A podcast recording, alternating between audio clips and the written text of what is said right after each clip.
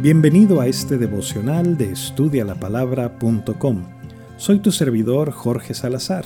Ayer aprendimos que debemos cuidar lo que tenemos en Cristo conforme leímos el capítulo 2 de Colosenses. Hoy el versículo 18 nos dice lo siguiente.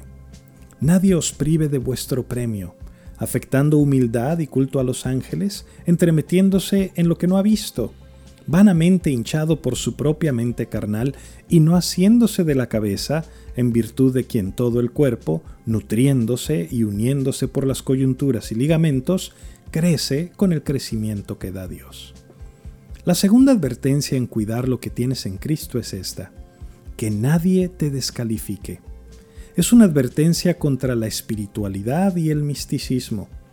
Y es que Muchas personas se las dan de que son muy espirituales, que tienen una relación con Dios tan increíble, que oran y ayunan tantas veces por semana y que tienen tantos dones de Dios, que si tú fueras un poco más como ellos, alcanzarías su nivel espiritual. Pero, como no lo haces, pues estás fuera. Muchas de estas ideas vienen desde la Edad Media, en la que la iglesia enseñaba que nadie podía leer la Biblia más que un sacerdote y que nadie más podía entenderla o interpretarla correctamente.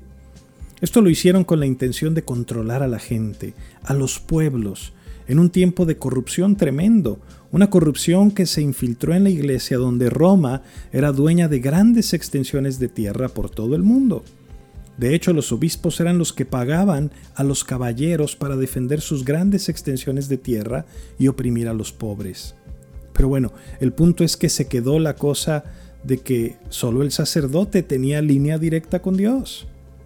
Luego con las religiones mistéricas y el misticismo, viene una ola de gente buscando la iluminación, entender el yo y una serie de cosas que se han filtrado a la iglesia cristiana, al punto de que muchas personas creen que Dios escucha solamente las oraciones del pastor. Mucha gente se aprovecha de estas cosas para manipular a los demás y enaltecerse. Personas que se dicen profetas, apóstoles, pastores, gurús, human coaches o coaches o no sé cómo se dicen ahora, motivadores, qué sé yo, pero que solamente buscan lo suyo propio. Dice lo que acabamos de leer, que se entremeten en lo que no han visto y que vanamente solamente van hinchando su propia mente carnal. En otras palabras, burbujas llenas de aire que no saben de lo que hablan, pero lo dicen de tal manera que ellos se llevan la gloria. La advertencia que el Señor te dice es, no dejes que nada ni nadie te descalifique. Hace unos años, eh, una mujer que asistía a nuestra iglesia me llamó por teléfono y me dice, Pastor, le llamo del trabajo porque estoy con una compañera que la están llamando a la dirección y estamos seguros que la van a despedir. Y está muy nerviosa. Así que le llamo para que por favor ore por ella, se la paso. Le digo, permíteme un momento, déjame preguntarte algo. ¿Ya oraste tú por ella? Y me dice, ¿yo? Le digo, sí, tú, ¿ya oraste tú por ella? Me dice, no. Le digo, bueno, pues ora tú por ella. Tú eres su amiga, a ti te conoce, ella sabe perfectamente cuánto la quieres. A mí no me conoce, no sabe nada absolutamente de mí. Yo puedo orar por ella, pero, pero ella no sabe ni quién soy, soy un perfecto extraño para tu amiga.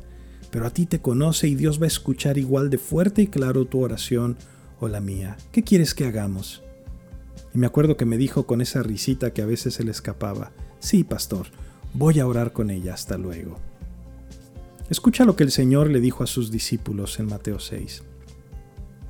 Guardaos de hacer vuestra justicia delante de los hombres, para ser vistos de ellos. De otra manera no tendréis recompensa de vuestro Padre que está en los cielos. Cuando pues des limosna, no hagas tocar trompeta delante de ti como hacen los hipócritas en las sinagogas y en las calles, para ser alabados por los hombres. De cierto os digo que ya tienen su recompensa.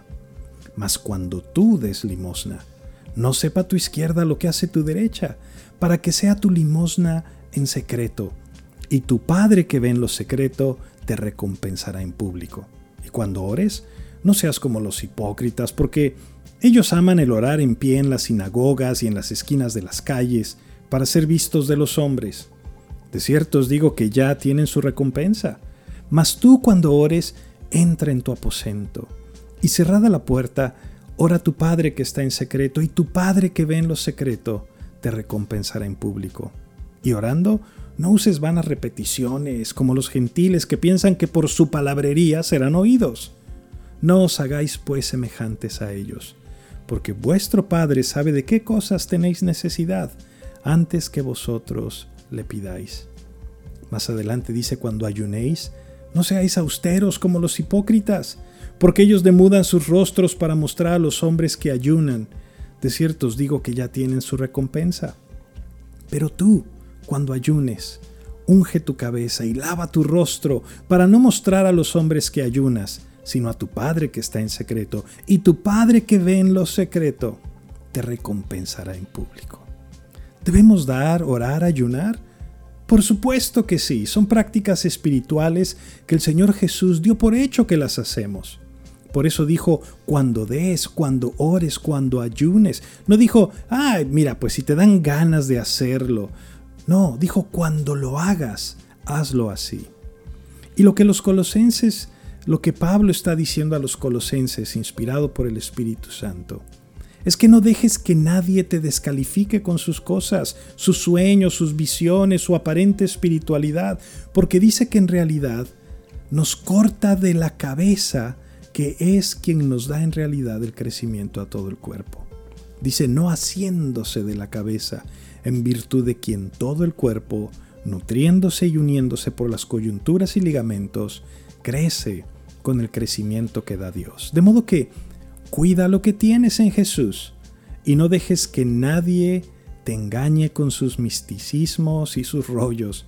Aférrate a la cabeza que es Cristo por medio de su palabra y especialmente al cuerpo de Cristo, a la iglesia, para todos unidos crecer en la verdad del reino de Dios. Recuerda visitar nuestros recursos en línea en estudialapalabra.com y déjanos tus preguntas y comentarios para seguir en contacto. Que Dios te bendiga.